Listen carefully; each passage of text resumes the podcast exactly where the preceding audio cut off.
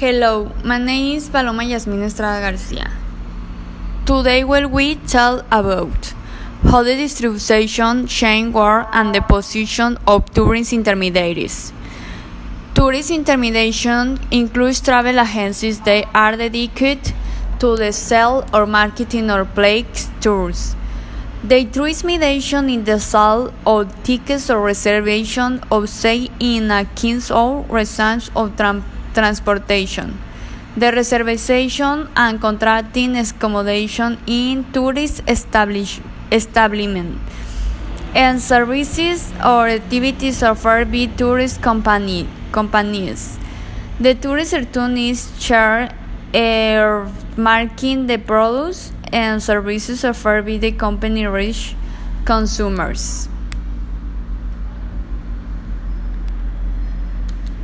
The meaning on distribution is very different for travel agencies where their place or province of the service becomes the place of travel contraction.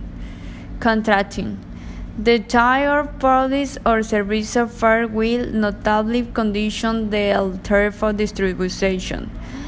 In order for the tourists to have a service that they have contracted, it's generally necessary to have several intermediaries who, who assume different stake. Force of distribution depend on the number of intermediaries. There are different forms of distribution can be established. There are basically two direct, two direct distribution, indirect distribution.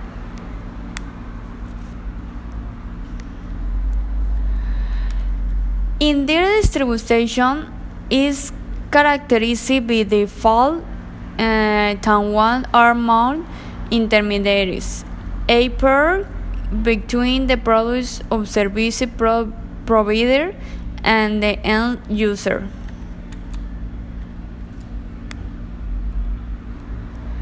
The main fun functions on intermediaries are the following.